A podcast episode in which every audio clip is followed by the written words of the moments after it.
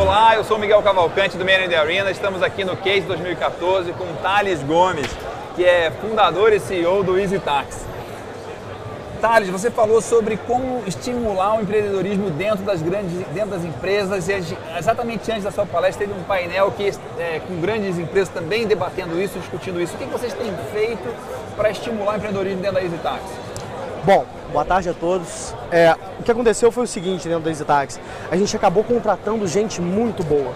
E quando você contrata gente boa, essas pessoas são inquietas, né? Elas querem fazer alguma coisa diferente, elas querem trazer alguma inovação para a empresa, querem mostrar seu trabalho.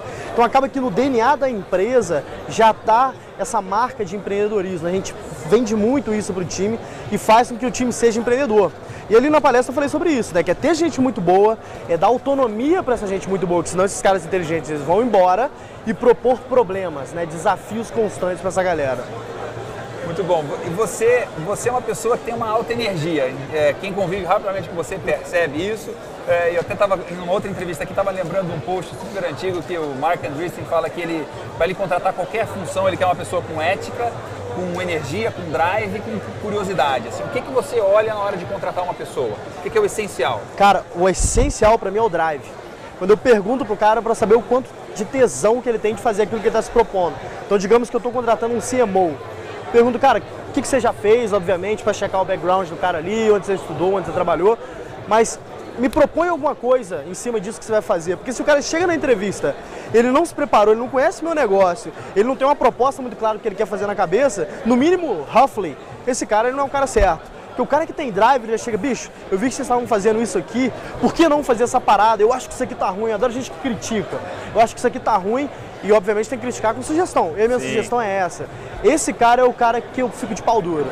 Muito legal. Você está falando isso, eu tô lembrando de uma entrevista que a gente fez com, com, com uma pessoa com muita, com muita com essa pegada e ele falou o seguinte: eu vou pra, eu fui para entrevista, ele contando a história, ele foi para entrevista, que ele, na, na, entrevista ele não foi para entrevista, ele já foi com um plano de trabalho, ele já contratado para aquela posição, então ele já estava vendo, olhando para frente. Você pode comentar alguma duas coisas, uma coisa que deu errado, outra que deu certo nesse processo de contratação e desenvolvimento do empreendedorismo dentro da empresa? Claro, o que deu errado, obviamente, eu não vou citar o nome. Sim. Mas eu tirei essa pessoa de um grande banco, né? Ele tomou um haircut aí de mais ou menos 70% do salário dele, porque ele tinha tesão em trabalhar com a gente.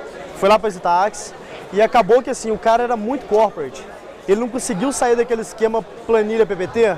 Planilha PPT, planilha PPT, geralmente banqueiro e consultor é assim. Só que banqueiro e consultor são os melhores caras que você pode ter, desde que você consiga tirar dele esse ranço de banqueiro e consultor, que é, puta, ficar só sentado, ensina para ele ir pra rua e, porra, conversar com o cliente, esse tipo de coisa. Esse cara, ele não conseguiu fazer essa, essa mudar esse mood dele. Então o que aconteceu é que a gente teve que abrir mão dele.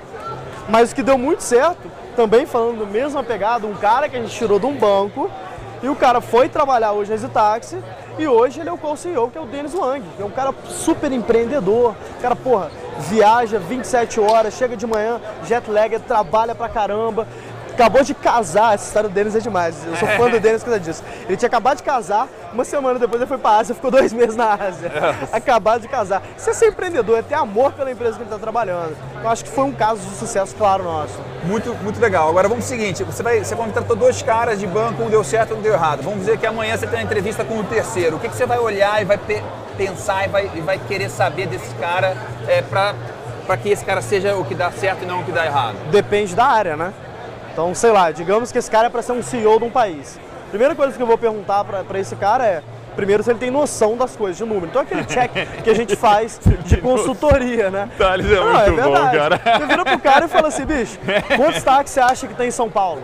Aí de repente o cara já checou isso, né? Agora quantas corridas você acha que ele faz? Isso só se o cara é do mercado que ele sabe. Agora se o cara ele tem uma noção de número, de conta, de consultoria, um ele vai te dar um número ali, Hoffer e tal, e acho que, que vai dar certo. Então você faz esse check. Depois que você fez esse check, você fala, bicho, você tá indo para um, digamos que é para um outro país. Vou te mandar para Etiópia agora, você vai ficar lá, puta, tem problema de guerra civil, mas você vai ganhar percentual da companhia vesting nos próximos dois anos se você entregar isso, isso e aquilo.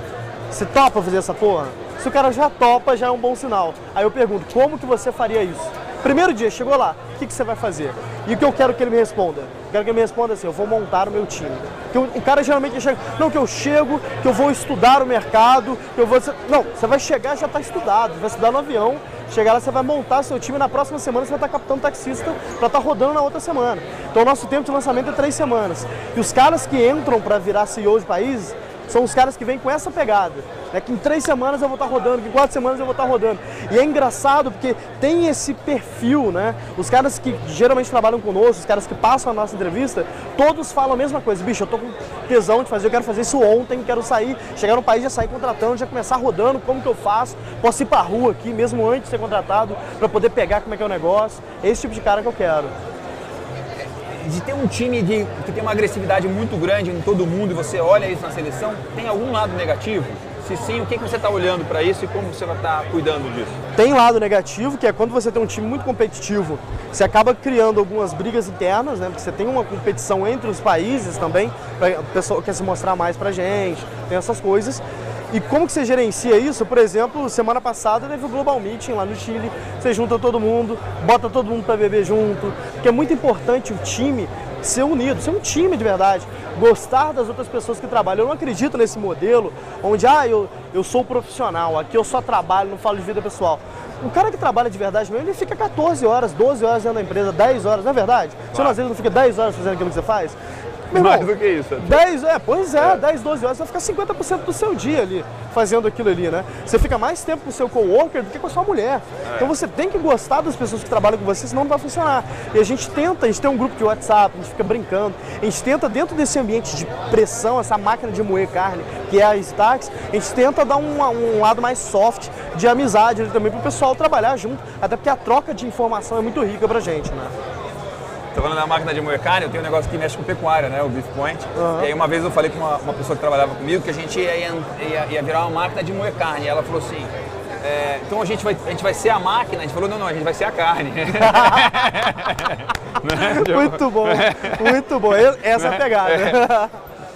Bom, é, para a gente finalizar, assim, eu queria saber da sua rotina, o que, que é o, o, mais essencial, o que é o mais importante da sua rotina, do seu dia a dia, o que, que não cai da sua agenda de jeito nenhum? O que não cai da minha agenda de jeito nenhum é ler algum artigo todos os dias. Todo dia eu tento aprender alguma coisa nova. Aquela história de 1% melhor todos os dias, eu levo isso muito a sério.